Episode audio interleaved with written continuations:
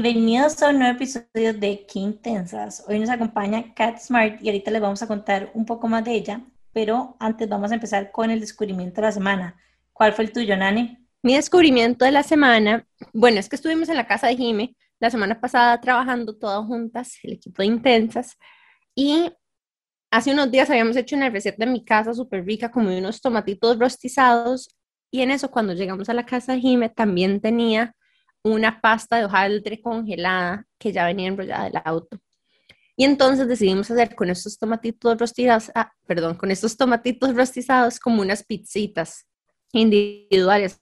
Entonces, la pasta de hojaldre, la partimos en seis y pusimos como los tomatitos en el centro y quedaron deliciosos. Entonces, lo que les quería compartir es que el auto tiene unas pastas de hojaldre que vienen como enrolladitas en dos churritos Em, congeladas, que es súper fácil de usar, la descongelada, le pones un poquitito como de huevo para que se, se doren y le haces unos huequitos donde no quieres que se infle y lo, lo puedes poner con, le puedes poner lo que quieras para rellenarlo. Entonces me parecieron súper top y no sé, me encantaron. Yo que soy como hoy en día muy práctica para hacer recetas y, y, y gracias Jimé más bien por, por enseñarme que eso existía.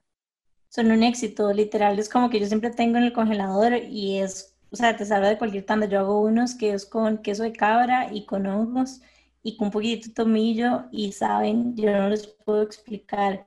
Y todo se ve así como súper fancy, súper elaborado y literal es como nada más sacarlo, descongelarlo como por una hora, poner las cosas encima y listo. Y quedan súper bien, así que súper recomendado para que lo tengan siempre en la casa. Sí, me pareció facilísimo. Aparte, creo que incluso se hizo rapidísimo. Creo que uno se quemaron un poquitito cuando llegaron como a los 17 minutos, una cosa así. O sea, súper rápido de verdad y como en temperatura baja. Entonces, no sé, me encantó eso. Definitivamente lo voy a volver a comprar, aunque nunca los he buscado en el auto al que yo voy. No sé, nunca se me ha ocurrido buscarlos. Yo creo que en todo lo venden. Bueno, ¿Vos crees? Sí, porque yo creo que lo he comprado, además yo lo he comprado porque cuando hacía los eventos en la tienda, las hacía, la cocinada la hacía en la casa de mi hermano, que él vive en Santana. Entonces me acuerdo que pasaba siempre al auto de Escazú y ahí los compraba y ahí había. Así que... Es, de marca propia del automercado, de hecho. He estado viendo que tienen un montón de productos como ahora con marca de ellos, me parece interesante. Kat, ¿cuál fue el tuyo? Hola, gracias por invitarme, chicas. Este, les voy a contar mi descubrimiento de la semana. Este, bueno, he estado trabajando muchísimo con endulzantes que no sean azúcar. Estamos trabajando en una línea nueva de kombucha sin azúcar. Entonces estuvimos haciendo muchísimas pruebas y recientemente empecé a trabajar con un endulzante que está haciendo sin eh, que es stevia con eritritol y riquísimo. Me parece que funciona súper bien, no deja retrogustos raros como generalmente se siente con la stevia este, full recomendado. Creo que ese es el que vamos a estar trabajando. Y ese lo venden, digamos, en el súper, como en la parte donde están los productos de Jinka. Creo que no lo he visto en el auto todavía. Ese lo compré en Jinka Market, en lo nuevo que abrieron acá en Curry. Este, y lo he visto como en tienditas pequeñas. No estoy segura, ellos son muy rápidos para ingresar también a automercado, entonces probablemente pronto esté por ahí. De hecho, creo que ellos también tienen una tienda en línea. Sí, No sabía. Sí, y me parece súper bueno. En realidad, miren qué curioso, yo soy full como de azúcar blanco. O sea, yo, me, si cualquier cosa que me el té o lo que sea, yo pido azúcar del, del normal, ¿verdad? Del, del, que ya nadie pide, ¿verdad? Del, del refinado, es terrible. Pero nunca le agarré el gusto a los endulzantes sintéticos. O sea, como he probado de todo, ¿verdad? Incluso como cuando antes existía que el Sweet and Low y que el Equal, y después ya salió el, ¿verdad? ¿Cómo se llama? El Splenda, y después que el Stevia, hasta las gotitas de Stevia tenían, no, yo he pasado por todo. Solamente mucho, pero... al azúcar blanco. Es que hay un aftertaste que es como raro. Entonces sí, sí es importante como encontrar uno bueno, o por lo menos que no se le sienta tanto. De hecho, algún día me quisiera educar acerca de las diferencias entre el, entre el azúcar moreno y el azúcar blanco, porque en realidad la diferencia que yo he leído en, redes es que nada más está menos procesado, pero no necesariamente ese extra paso de procesamiento es malo, ¿Me entendés? O sea, no es como que es más bueno que el otro, es nada más menos procesado y algo acerca como de, ¿verdad? Ser un poquito más raw o más crudo, uno como que se imagina que es mejor, pero en realidad no sé si tiene como beneficios. La eh, diferencia es que es que el, refinado es más fácil del cuerpo para que el cuerpo lo digiera. En cambio, el otro es un poquito más crudo, ¿verdad? Más difícil. Entonces te hace trabajar un poquito más en la digestión. Ah, Eso es lo que pasa con la mayoría de alimentos, como por ejemplo los integrales o los refinados. Lo que hace es que el metabolismo trabaje un poquito más para poder digerirlo. Entonces, y de paso te ayuda un poquito con lo que es eh, quemar las calorías extra o la energía. Ah, ven, gracias por ese tip, porque no lo sabía y siempre había querido saber, porque yo, o sea, lo he estado buscando en internet, literal, he tenido discusiones en una mesa alrededor de este tema y nadie nunca me ha podido educar, así que gracias, Kat, por ese tip. Y hay como recomendación también para los diferentes tipos de azúcares, hay un, documental de estos de Netflix que se llama En pocas palabras sobre los diferentes endulzantes que hay en el mercado, que está súper interesante, explica todos demasiado bien, las sensaciones en, el gusto, este, los picos de insulina y diferentes cosas que provoca, entonces recomendado también como parte de mi descubrimiento. Ay, me encanta, con todo y Netflix, descubrimiento perfecto. Jime, ¿cuál es tu descubrimiento? Bueno, mi descubrimiento es un libro y de verdad que está, está espectacular. De hecho, me atrevería a decir que es el mejor libro que me he leído en lo que va del año. Y eso es decir mucho, porque sí me gusta leer bastante.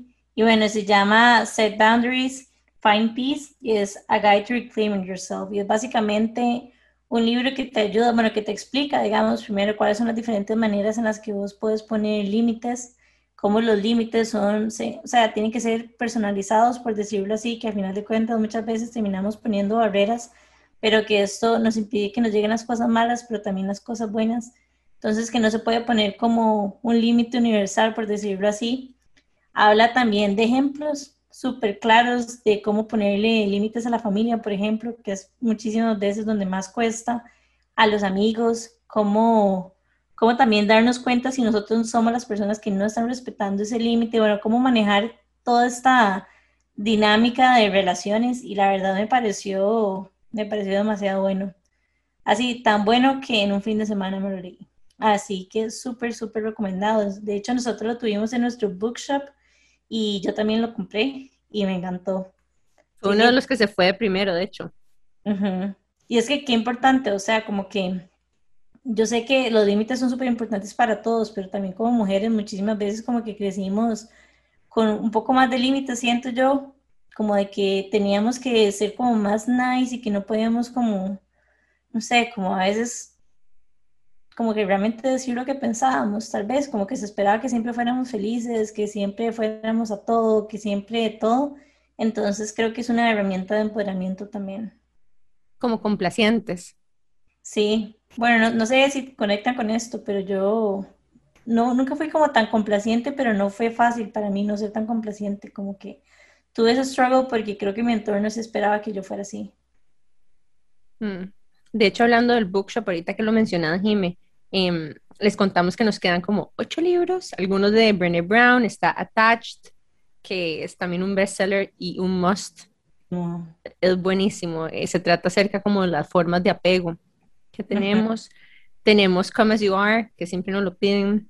Increíble. Libros de self-care. Hay uno de la luna, que obviamente yo me lo quiero dejar. Em, hay uno de, de, duelos, uno de cómo manifestar y uno cómo escalar negocios, en fin, como siempre, una buena combinación. Y recuerden que tenemos un super bundle también, de que si compran café, de hecho con una nueva línea, puede ser en grano o molido, Em, y compré un libro, le regalamos un super scoop con prensita para que hagan su café deli en casa. Y bueno, esos fueron nuestros descubrimientos de la semana. Y bueno, les vamos a presentar quién nos acompaña hoy. Es Cat Smart. Yo la conocí hace muchos años. No sé ni cómo terminamos conociéndonos, pero tengo años literalmente de ser clienta de sus dos emprendimientos. Y bueno, les voy a contar quién es. Kat es arquitecta de profesión, es emprendedora por naturaleza, tiene siete años de haber incursionado en el mundo de los negocios y es la fundadora de Wild Bruce Kombucha y el restaurante Apotecario. Ella es pionera en el ámbito de alimentación viva y fermentación. Y de verdad que es pionera porque yo probé por primera vez la kombucha en apotecario hace muchísimos años cuando ni siquiera sabía qué era, qué eran los probióticos ni qué era nada de esto. Así que bienvenida, Kat. Sí, somos fans. Gracias de nuevo por invitarme. La verdad es un orgullo que me hagan parte de esta comunidad de intensas. La sigo también hace muchísimo tiempo. Este, y sí, también soy fan de los emprendimientos, de aquí ando con los aretitos de Jime siempre. este, sí, súper agradecida de estar con ustedes hoy. Siento que podemos aprender demasiado. En el episodio tenemos demasiadas preguntas para vos, pero vamos a hablar de escalabilidad, de cómo manejar el recurso humano, también de cómo crear emprendimientos junto a otras personas y cómo, y cómo navegar ese tipo de situaciones. Pero bueno, antes de empezar con las preguntas, Quiero preguntarte, Kat, ¿por qué decís que sos emprendedora por naturaleza? ¿Cuándo te diste cuenta? Desde que estaba pequeña, mi papá trabajaba en un colegio agropecuario, entonces era que el fin de semana llevaba millones de cartones de huevos para la casa y se nos ocurría vender por todo el barrio. Vendíamos las naranjas, las mandarinas, todo lo que se nos ocurriera. Y bueno, en esa época estábamos tan pequeñas que mi papá se enojaba que vendiéramos las naranjas en lugar de regalarlas. Entonces nos mandaba a devolver la plata. Entonces sí, toda la vida. toda la vida era eso, que vendíamos las naranjas y luego con toda la vergüenza del mundo a devolver la plata porque eran regaladas, no eran vendidas. me encanta, o sea, me encanta como esa iniciativa y que literalmente es como algo que tenés adentro. Cuando decís eso, me imagino que era con tu hermana. Con mi hermana, que es ahora mi mano derecha en todo lo que hago también. Qué risa, comerciantes desde chiquitillas. o sea, es que me lo imagino. bueno, ya le vamos a contar más de Kat, pero nos vamos a ir a un break comercial y ya estamos de regreso con la historia de Apotecario y de Wild Brews, eh, Wild perdón, kombucha. Qué intensidad. Estamos de regreso con más de Qué Intensas aquí en Amplify y vamos a empezar con las preguntas para Kat. Yo no sé si ustedes me han escuchado que siempre hablo de la kombucha y que siempre tomo kombucha y que tengo una pequeña obsesión. Bueno, la kombucha que tomo es la de Kat y me encanta y me encanta desde el primer día que la probé. De hecho, como les estaba contando, la descubrí por apotecario. ¿Cómo descubriste vos todo este mundo de la kombucha? ¿Cómo empezaste a producirla? ¿Cómo fue ese proceso? Bueno, la kombucha viene antes de apotecario en mi familia y vuelvo al cuento de mi papá este, él era prediabético, es todavía prediabético. Entonces, desde que estábamos en el colegio, él era fermentador, tenía su SCOBY de kombucha en la cocina y se hacía su tecito, pero lo hacía muy fermentado, era como un vinagre y se tomaba el shot de kombucha todos los días en la mañana y eso le ayudó a mantener regulado el azúcar en la sangre por un montón de tiempo. Este, para nosotras era una tortura porque llegábamos del colegio a la casa y habían botellas de ginger ale en la refri y llegábamos a tomar directo de la botella y era kombucha. Entonces era como una pesadilla, como, uy, es kombucha. Y ya un montón de años después, que, y mi papá siguió manteniendo su fermento ahí por muchos años, en viajes, principalmente a California, fue que vi que estaba en tendencia y me pareció vacilón, que era el hongo chino que papi hacía siempre. Y de ahí investigarlo un poco más, a probarlo, al principio mi papá se resintió mucho porque yo le estaba mejorarlo, estaba como receloso, ¿verdad? Pero eventualmente fuimos logrando crear una bebida que era rica, que a mis hermanas les gustaba, que mi abuelita también la quería tomar, y de ahí fue que empezó a surgir. La verdad es que nunca planifiqué empezar una empresa de kombucha, simplemente se dio. Y fue rarito. Yo venía graduándome de la escuela de arquitectura y mi mamá me decía, usted está en kombucha, ¿qué le pago? ¿Quién le va a comprar eso? Eso fue lo primero que, que escuché hace muchos años cuando empezamos. Wild Bruce lleva ya casi ocho años en el mercado y gracias a Wild Bruce y la fermentación y todas esas ganas de aprender un poco más sobre los probióticos y los beneficios que podía tener, fue que llevaron a lo que es ahora apotecario. De hecho, me gustaría ir como un poco más atrás para las personas que no saben qué es la kombucha, que nos contés qué es, para qué sirve, Claro, la kombucha es una bebida gaseosa probiótica. Eh, se hace a base de té verde con azúcar ya que hablábamos antes del tema, ¿verdad? Por eso es que sé bastante sobre el azúcar. Y se usa una comunidad de levaduras y bacterias, casi como en la cerveza, que se usa levadura para iniciar el fermento. Es el mismo caso en la kombucha. Esa levadura se alimenta del azúcar y lo transforma en vitaminas y aminoácidos. Entonces, es una bebida que es súper saludable, ayuda a acelerar el metabolismo, ayuda a regular el azúcar en la sangre, este, ayuda un montón para las personas que tienen problemas digestivos como colitis, gastritis y bueno, un montón de cosas. La verdad es que es todo un mundo. Yo quiero decir que previa pandemia yo era la persona que, que siempre que me iba de viaje iba como a CVS y compraba como probióticos con miles de millones de yo no sé cuántos cultivos y yo no sé qué vainas porque me ayudaba muchísimo en la flora intestinal. Y después vino pandemia y bueno, esas cosas son más complicadas de importar y empecé a tomar kombucha. Entonces, literalmente, como todas las semanas me llevaba una caja de kombucha y de verdad que, que sentí una diferencia. O sea, es increíble porque soy un poco como delicada en general con mi estómago y con las cosas que, que como y he bajado como la mejoría que tuve apenas empecé a hacer la kombucha, digamos, como parte de mi día a día. Así que no es solo épico, sino que funciona. De hecho, yo sumo lo que Jimmy dice porque yo hace unos años tuve una crisis de colitis y empecé a ir al, gastroenterólogo, ¿verdad? Y, y a un montón de doctores y me mandaban como, recuerdo que me mandaban como paquetes de probióticos también y vitaminas, pero como yo soy intolerante a lactosa, en un, en un momento me mandaban un paquetito que se llama Multiflora Plus, como para restaurar mi flora intestinal y me caían súper mal porque hay muchísimos como probióticos que traen lácteos o como que leche como para los comprimidos. Entonces sufrí y me los tenía que mandar a traer en aquel momento. Eso fue hace como 10 años. A Whole Foods, porque habían solamente en Whole Foods vendían en que no sé qué, ¿verdad? Los que no tenían lácteos y que además tenían suficientes unidades.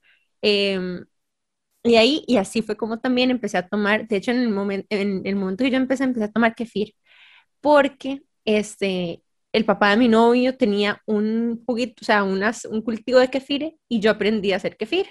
De hecho, hay un kefir que se hace en leche y uno que se hace en agua.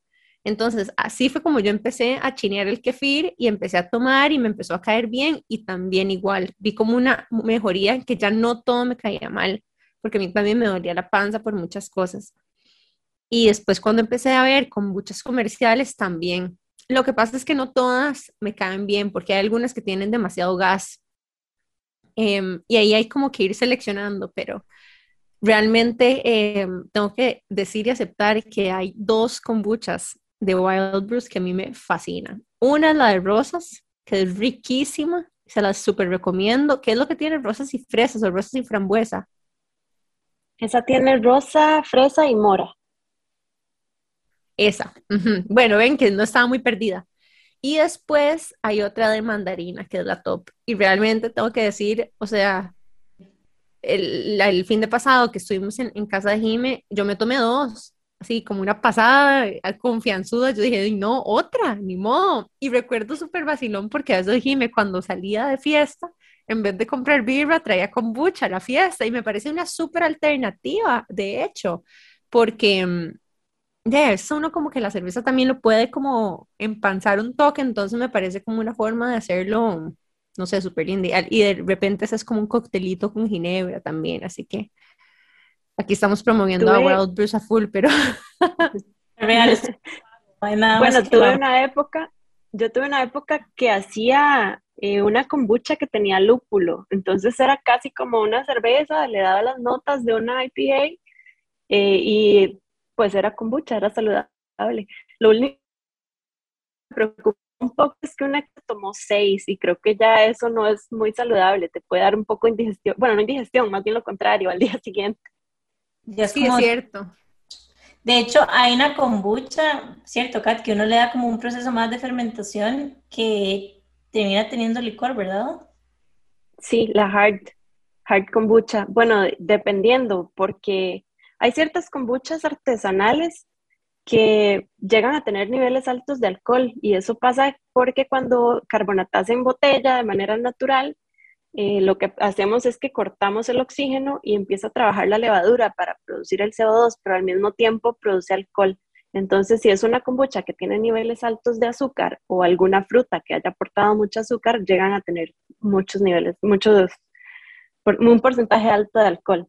Eh, para este mismo proceso se puede hacer ya de una manera controlada para buscar eso y se llega a tener el hard kombucha. En ese caso, si viene a ser una kombucha muchísimo más ácida, ¿verdad? Hay un poco diferente, hay que darle un tratamiento especial para hacerlo más tomable. Yo de hecho me di cuenta porque amo la kombucha literalmente, entonces como que siempre que voy a cualquier lado llevo y compro y me pidieron un ID y yo como, ¿por qué me están pidiendo un ID para eso? Y ahí fue donde descubrí que, que existiera kombucha con alcohol también. Pero bueno, hablando de... Ah, de hecho, perdón, dale, dale. hay una con alcohol en automercado de las de GTS.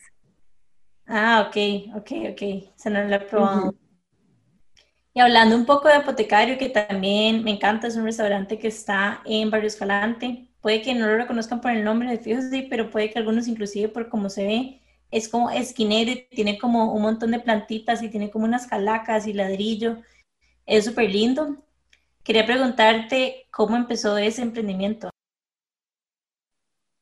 Bueno, eso fue otro emprendimiento no planeado, eh, estaba buscando un espacio para montar la fábrica de Wildburst y eh, una cosa llevó a la otra, terminamos viendo esa casa en Barrio Escalante y bueno, fue una oportunidad espectacular en cuanto a la locación y, y en la época en la que estaba Barrio Escalante en ese momento, que también fue algo que ni siquiera pensamos, no sabíamos qué íbamos a hacer con la casa, eh, pero la alquilamos inmediatamente y ya ahí fue que empecé a reunirme con, con mi hermana, con mi novio, este, los papás de mi novio son socios del proyecto también.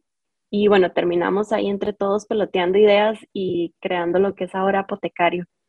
Katy, hablando de ese proceso de cómo, cómo empezó todo, como que de hecho fin de semana yo me estaba preguntando porque estábamos, estaba hablando con Annie y con el y estábamos como preguntándonos cómo empezaba como ese journey, digamos, de los emprendedores gastronómicos y como que me costó un poco como analizarlo porque yo decía como la gente que yo conozco que está en gastronomía no necesariamente, no necesariamente viene como de una escuela de cocina o algo por el estilo, sino que hay mucha gente que, que de otros ámbitos, entonces traté como de imaginarme como cuál era el proceso común y creo que, bueno, vos me lo vas a, aclarar. Bueno, a nosotros nos llaman restauranteros. Muchos amigos chefs me han dicho, es que ustedes son restauranteros. Y bueno, eso tiene un lado positivo, que es que también vemos las cosas desde el punto de vista de los negocios y qué va a funcionar, qué le gusta a la gente, qué hay que quitar, no se vuelve como el bebé apasionado, ¿verdad?, de la creación del chef. Entonces, creo que tiene su lado positivo. Este, para nosotros ha sido un, todo un, journey, ¿verdad? Porque cuando empezamos teníamos un concepto que nadie conocía, que nadie entendía, que era la alimentación viva y la fermentación que ahora sí, después de la pandemia, se puso súper trendy por todo lado, ya ahora sí la gente entiende mucho más de lo que se trata, pero en su momento fue complicado, fue complejo. Empezamos con un menú que tal vez era lo que nosotros queríamos, pero no era lo que el público quería. Entonces fue todo ese proceso de entender al consumidor, eh, de saber adaptar lo que uno estaba haciendo a las necesidades del cliente no solamente, como les decía antes, de hacerlo por pasión, porque me encanta y soy emprendedora y me enamoré de lo que hice. Entonces, este sí, tal vez eso es lo que separa, ¿verdad?, del emprendimiento exitoso, del que se queda ahí pegado, que nunca logra avanzar, que pasa mucho en los restaurantes, que llegan a fallar. Me encanta lo que estás diciendo porque es algo de lo que Nani yo mucho y es que es importante como darnos cuenta cuáles son las necesidades de, de, los clientes y a partir de ahí, digamos, empezar a jugar, empezar a jugar con cuáles productos son los que funcionan, cuáles no, y empezar a crear soluciones que realmente satisfagan las necesidades que ellos tienen.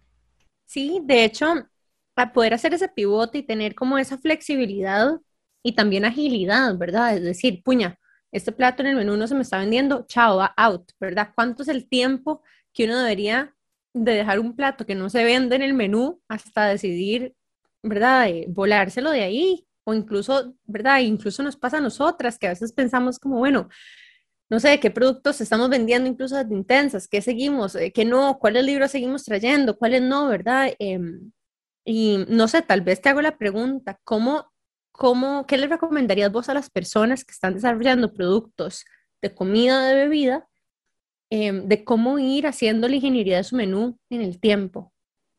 Sí, es complicado porque a veces uno quiere hacer las cosas y me encanta así y sabe rico y a todo el mundo, a mis amigos que les di a probar les gusta y de repente no, se queda pegado ahí en el menú, no sale. Eh, de repente también por quererlo vender porque es mi plato favorito, le bajo un poquito el precio para que se mueva y, y no, bueno, yo se adapté ahora la, la metodología de que tiene que generar ingresos. Si no cumple con la meta, no es un plato que sirve. Este, hay que saber entender esas cosas y saber adaptarse. Si hay que cambiar una receta por un ingrediente que sea un poco más accesible, que me genere un margen más alto de ganancia, hay que hacerlo. Este, es entender esas cosas y, y no apegarse a lo que uno está haciendo, saber cambiar o poder adaptarse. Qué importante esto que estás diciendo, porque siento como que, no sé, e, esa, esa habilidad de desapegarte y de poder pensar de forma práctica y pragmática alrededor de esto es una de las cosas que definitivamente distingue a la gente que sobrevive a la que no. Porque, no sé, desde mi percepción, también siento que desde otro punto de vista, alguien, un chef que se ve como artista, podría decir es que no, ¿verdad? Sin ese un ingrediente que viene de yo no sé dónde, entonces ya no es lo mismo. Y ese mismo romanticismo puede ser tu talón de Aquiles a la hora de querer escalar y crecer. Sí, y también el hecho de poder aprender y adaptarse a lo que hay en el momento, eh, los productos de temporada, el encadenamiento local, apoyar a los pequeños productores, que ha sido parte de nuestro concepto desde el principio no es de que me apego que se me ocurrió este plato espectacular con este productor al que voy a importar, sino es qué hay, qué hay esta temporada en la feria, eh, qué está fresco en, todo lo que es frutas y verduras y qué puedo utilizar y cómo puedo innovar con esos productos. Me encanta, me encanta, me encanta. es como refrescante un poco como escucharlo porque no siempre, no siempre son las palabras que uno escucha de los emprendedores y es que la realidad es que hay que tener una estrategia detrás de todo. Hay que tener una estrategia no solo de cuál es el rumbo, digamos, a donde yo quiero llevar a mi negocio, sino también una estrategia de los productos que estoy desarrollando. Inclusive los mismos productos, y voy a poner como ejemplo algo que yo hago, por ejemplo, con la marca. Hay productos que yo tengo que, que, que en este momento tal vez no generan margen, pero que están ahí con una intención, que esa intención es que yo sé que son, por ejemplo, las piezas que todo el mundo regala. Entonces, que yo sé que con esas piezas son con las que yo me voy a conocer y después vienen y me vuelven a comprar. Y hay piezas que sí, ya tienen la utilidad mínima que, como dice Kat, uno tiene que poner y si no van, no van. O sea, yo he diseñado piezas que simplemente me encantan, pero si no llegan a esa imagen, simplemente no pueden salir a la calle. O si no son escalables, inclusive, si no se duran el tiempo, digamos que uno, que uno tiene preestablecido, no pueden salir porque simplemente no es no es viable y es súper importante a veces como quitarnos ese mindset, o sea, ese mindset de, no, sé cómo describirlo, pero es como...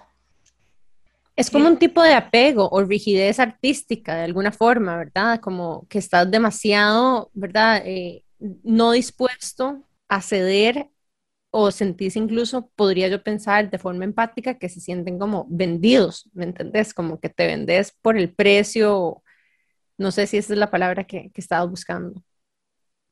Inclusive ahora que estamos hablando de eso me hace pensar como como posiblemente también tenemos estas actitudes hacia otras cosas de la vida, o como muchísimas veces nos apegamos a X persona, o nos apegamos a X trabajo, o a emoción, porque es como lo que sentimos que funciona mejor, pero que no necesariamente es así. Y la realidad es que hay que tener un poco más de apertura, pero eso tampoco es tan fácil como suena también ese desapego nos puede ayudar a autocriticarnos y mejorar a partir de eso, porque si yo creo que todo lo que hago es perfecto porque estoy enamorada de mi producto, nunca voy a mejorar.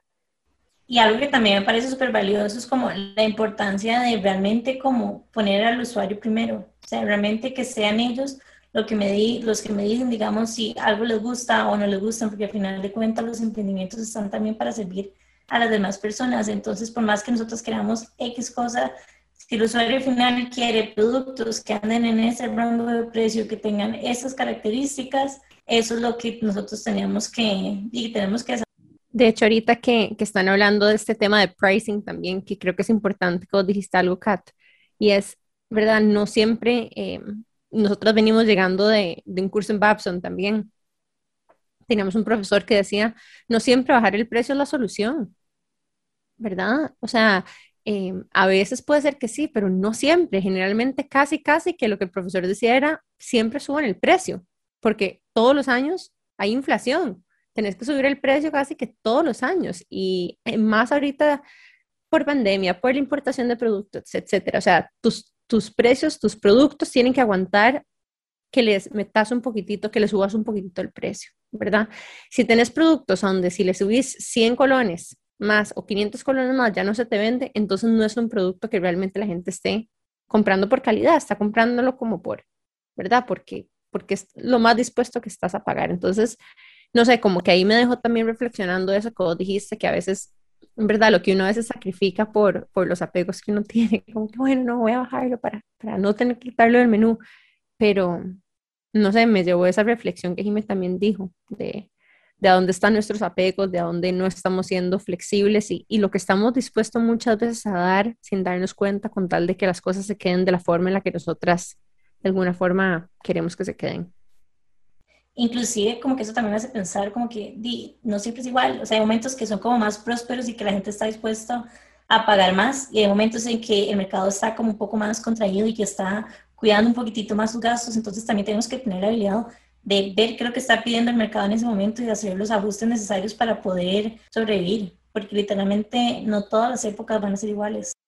Ajá, como que vos decís que no solamente como por temporada o estacionalidad de disponibilidad de ese ingrediente en el mercado, sino que también puedes jugar con los platos o tu portafolio o tu catálogo de productos según cómo esté la economía local, ¿verdad? Como que tal vez durante pandemia, si la gente está gastando un poquitito menos, reducir, cambiar. O sea, ¿quién dice que las cosas no se pueden cambiar? Y no sé cómo, por qué esta conversación está llevando a esto, pero qué linda la conversación acerca de la apertura al cambio, ¿verdad? Como no sé si es evolución o flexibilidad o going with the flow, pero cuando uno logra vibrar en, sincronicidad, digamos, con los clientes de uno, ahí es donde como que uno siente que, que, todo está flowing, ¿verdad? Entonces es como que poder nosotros también adaptarnos al flow de, de lo que la gente quiere, me parece súper valioso. Pero bueno, nos vamos a ir a un break comercial muy rápido y en unos minutos vamos a volver con más de Cat Smart aquí por Qué Intensas en Amplify Radio. Ya casi nos vemos. Qué intensidad. Estamos de vuelta con más de Qué Intensas aquí por Amplify Radio. Y hoy tenemos a Catherine Smart, em, que le decimos Cat. Eh, y es la fundadora de Wild Brews y también de Apotecario, que es un restaurante delicioso en Barrio Escalante. Si no lo conocen, tienen que ir a conocerlo. De hecho, nosotras hicimos un evento ahí no hace mucho y esperamos hacer muchos más ahí. Em, y acá que le estábamos preguntando acerca de su emprendimiento, pero a mí me surge una pregunta y es, a nivel personal, vos, em, ¿cuál ha sido uno de los retos principales en este journey? Bueno, todo lo que es la parte de aprender a liderar un equipo. Ha sido súper interesante. Tal vez no, no tan retador porque por naturaleza siempre he sido bastante líder y siempre he tenido como proyectos y cosas en las que eh, suelo llevar la tutela, ¿verdad? Pero mm, el manejo ya de recurso humano a nivel de la empresa, tengo ahorita 18 personas trabajando en apotecario. Entonces es algo que no estaba acostumbrada, ¿verdad? Es ya otra, otra idea, otra temática totalmente diferente a como era cuando trabajábamos en la U o en algún proyecto ya personal. Este, cómo hacer para poder comunicarse bien con todo ese equipo, que todos entiendan lo que les estás comunicando, el tema de, de no enojarse, de no, de no, explotar con los colaboradores, eh, aprender todos esos detalles es lo que hacen que uno pueda ser realmente un buen líder y generar esa confianza para que la gente te siga, crean el proyecto. Eso es lo más importante también, eh, que para que el proyecto sea exitoso, la gente que trabaja contigo tiene que creer en lo que estás haciendo. Entonces viene mucho desde adentro, cómo poder comunicar. ¿Y de qué forma sentís vos que una persona puede trabajar esas destrezas que lo hacen un buen líder? Practicando, practicando, leyendo mucho. Yo, bueno, soy devota de Simon Sinek, me encanta todo lo que dice y trato de aplicarlo muchísimo en mi estrategia. Este, trato de escuchar muchos podcasts al, respecto, he aprendido mucho por ejemplo, restaurantes como Shake Shack, que tienen una, un tipo de metodología en la cual ellos dicen que el cliente no tiene la razón, que el empleado tiene la razón. Ellos siempre apadrinan a su equipo y creen en lo que les dicen. Todo ese tipo de, cosas, de mensajes que al final eh, generan confianza en la gente que está trabajando con uno, me parece súper importante. Me encanta que estés hablando de esto porque nosotros somos fieles, también creyentes en, en continuar, no sé, en la educación continua, digamos, y en sentir como que siempre uno puede ser un estudiante de algo más. Y escuchándote, digamos, como, ¿verdad? Eh, contar la historia y obviamente desde el punto de vista de uno todo parece que, que siempre todo fue súper bien y en todo te salió perfecto, pero me gustaría saber, ¿verdad? Nosotras como emprendedoras también nos hemos dado cuenta que, o sea, el emprendimiento se vive de una forma como, no sé, muy profunda para uno que lo lidera, ¿verdad? Claro, ha sido como una guerra, la verdad. Cuando yo empecé con la línea de, de kombuchas, de Wild por ejemplo, bueno, el, principal enemigo ha sido el Estado, como muchas veces lo hemos escuchado. Eh, tuve una etapa como de seis meses en la cual iba al Ministerio de Hacienda, como por favor, cóbrenme los impuestos y me decían, no, es que no sabemos cómo cobrarle pero vas a pagar una multa por seis meses porque no estás pagando impuestos, porque no sabemos cómo cobrarte. Y lidiar con todo ese tipo de cosas, bueno, la mayoría de gente se podría echar a morir y decir, no, no voy a hacer esto, no vale la pena. Y haber empujado, ¿verdad? Haber, haber abierto el espacio para que otras personas pudieran hacer ese tipo de cosas ha sido lo más difícil. Eh, bueno, con Wildbrush fue súper difícil porque era un producto nuevo totalmente. Entonces, en el tema del registro de la marca fue complicado, el tema de los registros de salud fue súper complicado también. Ya para apotecario es otra historia, tal vez ahí cumplimos seis años este, este mes de abril y ya ahí yo me siento como que ya fue la graduación, ya estoy lista para la siguiente etapa, ya aprendimos todo lo que era la parte de manejar al gobierno, las instituciones del Estado, que fue una batalla, la verdad, y bueno, ahí vamos aprendiendo constantemente, no podemos quedarnos con la idea de que ya sabemos cómo funciona todo. Me encanta que, que a la hora de contar estas historias, incluso lo de, ¿verdad? El, tema del liderazgo, que, que reconoces que es un reto para mucha gente. Lo que, digamos, yo percibo de escucharte hablar es tu actitud, como que tenés una actitud muy positiva ante no sé, muchas cosas en la vida. No sé si esto es así, pero yo que te estoy conociendo por primera vez, me das esa vibra como de positive, no sé, como de, no sé, muy llevadera. Sí. Bueno, sí, es que en mi caso mi mamá siempre me decía que no hay nada que no se pueda hacer. Entonces, cada vez que enfrento algún proyecto nuevo, trato de tomar esa actitud y si algo sale mal, buscar otras formas de hacerlo, estar luchando porque esa idea que uno tiene se pueda materializar. Me encanta escuchar lo que estás diciendo y es que es demasiado importante porque eso lo terminas como transmitiendo a tu equipo de trabajo también. Sea, es como una confianza y esa positividad es demasiado importante también escucharlo de la persona con la que estás trabajando. Y hablando de liderazgo, quería recomendarles un podcast que me encanta. No sé si ustedes saben, pero yo nunca trabajé para nadie. Igual Kat, siempre fui emprendedora desde día cero. Pero igual me gusta este podcast y no sé por qué. Pero bueno, se llama Dear HBR y es básicamente como gente que manda cartas sobre situaciones que están viviendo en el trabajo. Entonces es como gente de Harvard, de recursos humanos, que te cuentan cómo puedes como lidiar con este tipo de situaciones, te ayuda como a navegar, digamos, como cuáles son las emociones que están sintiendo las personas que trabajan con vos, que vos estás sintiendo, cuáles pueden ser como las consecuencias, etcétera. Entonces, súper recomendado. O sea, súper recomendado si trabajan con, ¿cómo se llama?, en empresas, en, este, en los departamentos de recursos humanos, pero también si no trabajan ahí o no tienen nada que ver al respecto, porque se aprende demasiado del comportamiento humano. Kat, yo quería preguntarte también cómo fue, digamos, empezar este emprendimiento con, con alguien más, o sea, cómo funcionó esa dinámica. Bueno, en nuestro caso fue muy natural porque estábamos acostumbrados a trabajar juntos.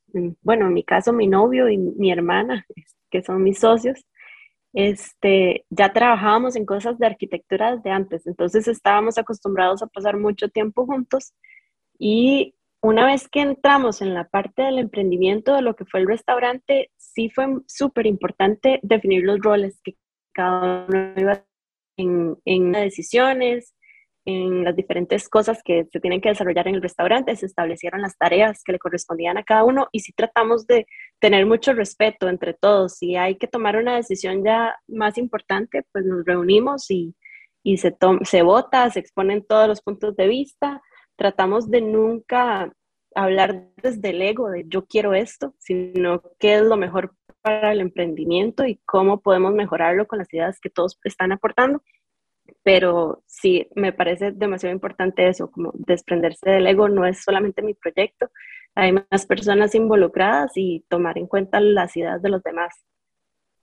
¿Cuáles son tal vez las recomendaciones principales que tenías para las personas que están trabajando con socios e incluso con seres, o sea, con personas que son importantes para ellos en sus emprendimientos, Kat? Así como, no sé, como que las tres cosas más importantes que les dirías.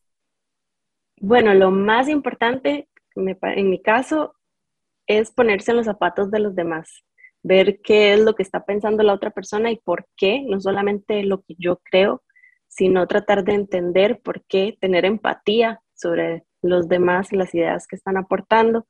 Este, bueno, eso es como lo más importante de todo. Ya de ahí se desplegan todos los demás problemas que puede llegar a tener un equipo que lidere una organización. Pero pero sí, el tema de la empatía es lo más importante, no apegarse a lo que yo quiero. metodología, ¿qué metodología usas o cómo haces para comunicarte con tantas personas y asegurarte de que la comunicación sea clara?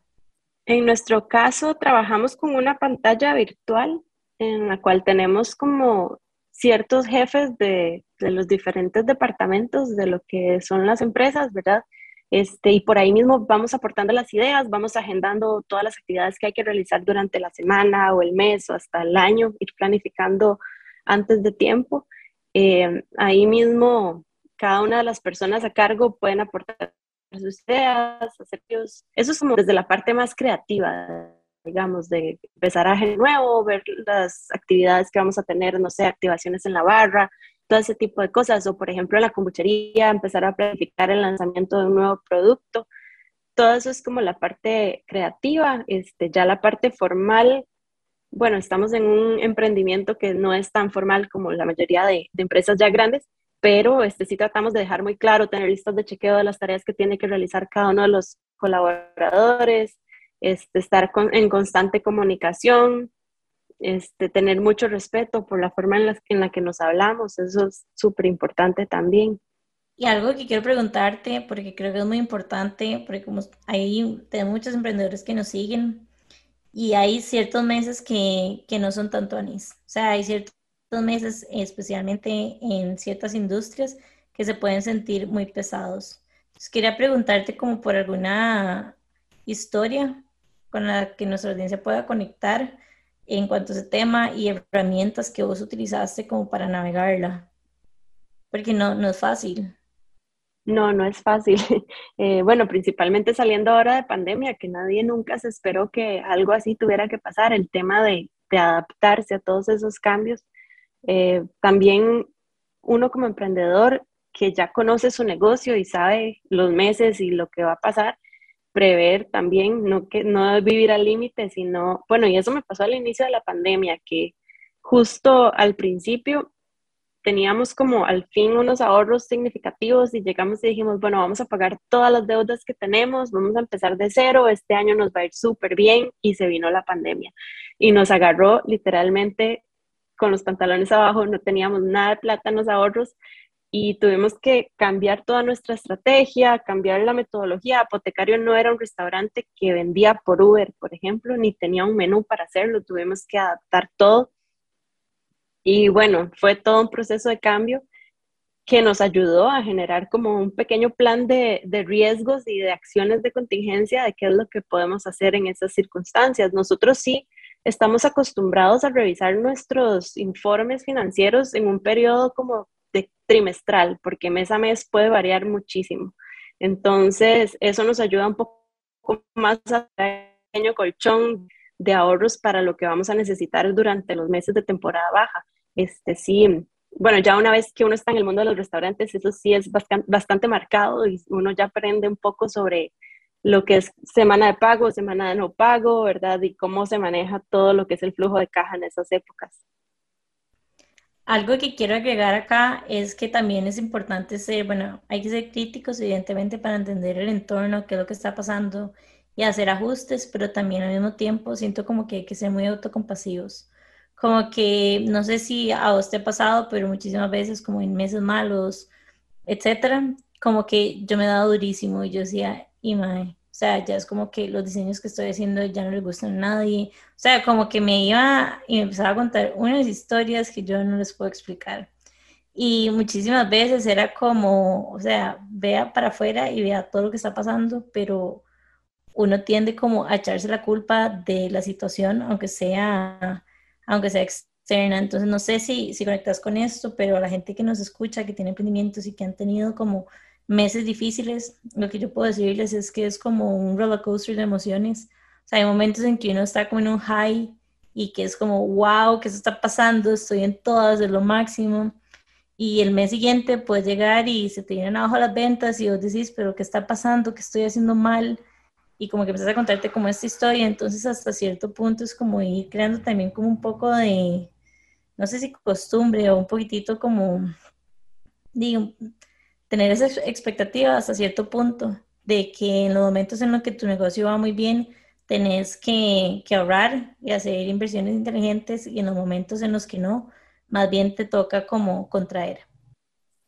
No sé si a ustedes les salió en estos días como un video de Robert De Niro, como en una mesa a donde él hablaba eh, de qué hacer cuando las cosas están yendo así como súper, súper bien, ¿verdad? Y él hablaba en el contexto como de actores de Hollywood, ¿verdad? Que cuando todo va súper bien y usted está, siente que está en la cima del mundo, él decía como slow down. O sea, en el momento donde usted, todo le está saliendo bien, pausa, tranquilo, ¿verdad? Como que slow down, guarde lo que tenga que guardar, no se precipita a tomar decisiones en ese momento y me pareció como honestamente un poco inesperado. Yo nunca lo había, nunca lo había visto a él como en una mm, entrevista casual, como fuera de personaje. Y me llamó mucho la atención y me pareció muy sabio porque a veces cuando uno le va bien, en los momentos, ¿verdad? De, vacas gordas que dicen, em, a veces uno quiere, quiere irse de ride, ¿verdad? Quiere comprarse la máquina que siempre quiso, quiere hacerse, no sé, autochinearse demasiado, pasarse de casa, comprarse un carro, y, ¿verdad? Porque uno siente que también como que a veces da la sensación de que, de que no hay vuelta atrás, de que ya cruzaste un umbral, entonces que a partir de ahora todo te va a salir como súper bien porque estás en una nueva etapa. Y no siempre es así, ¿verdad? Va para arriba y a veces va para abajo y es, y es bastante, no sé, como tal vez hay mucha incertidumbre y eso es algo que también la pandemia nos ha ayudado mucho para bien o para mal, acostumbrarnos a navegar con eso, ¿verdad? En un momento puedes estar bien, en otro momento nadie sabe, hay demasiada incertidumbre, pero me pareció muy sensato eso y conecto con lo que vos decías también, Kat, como, ¿verdad? Cuando tal vez como que no evaluarse a tan corto plazo, sino que darle un chance, ¿verdad? Evaluarnos trimestralmente, esperar a ver qué pasa el segundo mes o el tercer mes, ¿verdad? Como no cantar victorias y en el mes uno estuvo bien porque tal vez ocupes ese flujo de caja o esa buchaquita para el segundo o tercer mes. Entonces, no sé, como que tal vez ver y hacer cortes, si a uno le sirven obviamente mensuales, pero también verlo trimestralmente, ¿verdad? Como que tratar de planificar en periodos un poquito más largos de tiempo para, para poder tener ese colchón de actuar sabiendo de que tal vez las cosas no siempre van a ser como, como, no sé, fueron ese mes o ese trimestre. Sí, entiendo totalmente. Y me pasó ahorita que entramos a automercado, entramos en diciembre y bueno, fue un éxito, ¿verdad? Y el primer mes yo no podía dormir del estrés pensando que nadie iba a comprar mi producto y que automercado me iba a sacar. Entonces es lo mismo, es un roller coaster primer mes fue súper bueno, luego ya empezó a subir más, después vino una promoción en febrero, que el mes de la kombucha, y ahí no tenía estimado todo lo que tenía que hacer de descuento. Entonces, este, pues sí, puede que un mes esté súper bueno y un mes esté malo y no quiere decir que es el fin, simplemente es cuestión de autoevaluarse y darse la palmadita en la espalda y seguir adelante. Y Kat, contanos un poquito más, ahora sí, ya llegando hacia el final de nuestro episodio, qué cosas hay nuevas en Apotecario, en Wild Bruce, cómo pueden conseguirte, dónde te pueden seguir. Bueno, eh, en Apotecario siempre estamos, ¿verdad? ahorita estamos en una etapa de transición porque venimos cambiando todo lo que fue el menú de la pandemia que estaba adaptado para delivery. Ya estamos entrando un poco más al fuerte de Apotecario, que siempre fue la música en vivo, el jazz, el blues, nos encanta. Entonces estamos trayendo un menú más acorde a eso para las cenas, eh, con una influencia más hacia la dieta mediterránea, igual pensando en todo el tema de salud a la hora de, alimentarse. Eh, la familia de mi novio es libanesa, entonces tenemos un montón de recetas por ahí tradicionales súper interesantes que vienen como parte del menú nuevo, además del sexto aniversario. Y en la kombuchería, bueno, tenemos un montón de cosas nuevas que estamos por lanzar. Ahorita estamos todavía adaptándonos a todo ese proceso que fue el ingreso al automercado, que no esperábamos el gran cambio pero crecimos mucho, gracias a Dios, aquí estamos eh, aprendiendo y eh, ahorita, bueno, lo nuevo viene la línea de kombucha cero, que van a ser unas limonadas súper ricas. Ya hoy las estaba probando, de hecho, la primera ya está lista y probablemente la saco para apotecario. Siempre lo que hago cuando tengo un producto nuevo es que lo, lo testeo en apotecario. Le damos a, a los clientes frecuentes, a todas las personas como Jime que están acostumbradas a tomar kombucha todas las semanas para que lo prueben, nos den el feedback. Eh, hacemos ajustes a partir de eso, ¿verdad? Porque nos gusta siempre escuchar lo que la gente piensa. Y bueno, espero que estén ya a la venta como por lo menos a finales de mayo. Em, y después de ahí estoy con un proyectito ahí, sorpresa, todavía no lo, no lo voy a contar, pero es en conjunto con Calle Cimarrona, que es la cervecería de mi cuñado. Entonces, por ahí traemos cositas nuevas también. Eh, Wild Bruce hace entregas a domicilio todos los martes y los jueves. Se puede pedir por medio de Instagram, WhatsApp. Si no, igual en Apotecario siempre tenemos producto para venta al por mayor o o para gente que quiera llegar a probar por primera vez la kombucha. Igual por ahí siempre estamos, si tienen alguna duda, no saben qué es, no saben cómo tomarlo, o tal vez quieren probar un poquitito antes de lanzarse a, empezar a, tomar kombucha todos los días, pues por ahí estamos siempre para, para darles, contarles un poquito de lo que hacemos. Yo fui les recomiendo que pidan sus cajas y que les lleguen todas las semanas, o sea, de verdad que para mí es como mi happy moment, o sea, cuando me tomo mi kombucha es igual a cuando me tomo el café de intensas, es como un ratito de autochineo, literal, es como de mis partes favoritas del día. Entonces, súper recomendado, ¿verdad? Que todos los sabores son riquísimos, insistimos, esto no es pago, nada más somos demasiado fans de mandarina, el de arándanos, que tiene la etiqueta azul, es de mi segunda favorita, también es demasiado buena. La de limonada con lavanda era también de mis favoritas, que pronto volverá y bueno, no. Esa viene, esa viene de vuelta. Esa era así como mi stop. Así que ya saben, vayan a seguir a Wild Bruce y vayan a seguir también a Apotecario. Y aprovechando este tiempo, queremos recordarles que también, recordarles que también tenemos unos eventos lindísimos que estamos haciendo todos los meses. Y em, a inicios del mes entrante, el 7 de mayo, que es de hecho de este sábado en 8, tenemos un evento bellísimo con Aromas para el Alma, que es en un lugar que se llama el Arca de las Hierbas. Estamos haciendo un, toda una mañana de retreat, de caminatas, de upcycling, de hacer nuestros propios este, productos cosméticos para la cara. Creo que es un menú de seis tiempos, en fin, son como retreats que hemos estado haciendo de autochineo para toda la comunidad de intensas. Esperamos tener muchos más eventos como estos para ustedes. Ojalá algunos también en apotecario para que prueben las kombuchas de Cat. Y mm, nada, recuerden que se pueden inscribir en el link in bio de nuestro Instagram y por supuesto recuerden seguirnos a nosotras en Instagram como Que Intensas Podcast, Amplify Radio como Amplify Radio FM y que más, Jime. Y recuerden recomendarnos también a sus amigas. Tenemos más de 85 episodios en Spotify en este momento también que pueden compartir y de verdad que tenemos como de todos los temas. Así que gracias por escucharnos, gracias Kat por habernos acompañado hoy, por habernos compartido tu historia. Recordamos que pueden unirse a nuestro club de intensas por WhatsApp y así tienen como un sneak peek de qué es lo que está pasando y entrarse los primeros eventos, episodios y básicamente como un reminder semanal de cuál es el nuevo episodio que estamos lanzando. Recuerden seguirnos en Instagram y bueno, no nada Demasiadas gracias por habernos acompañado hoy y nos pueden escuchar el próximo miércoles aquí por Amplify Radio. Chao.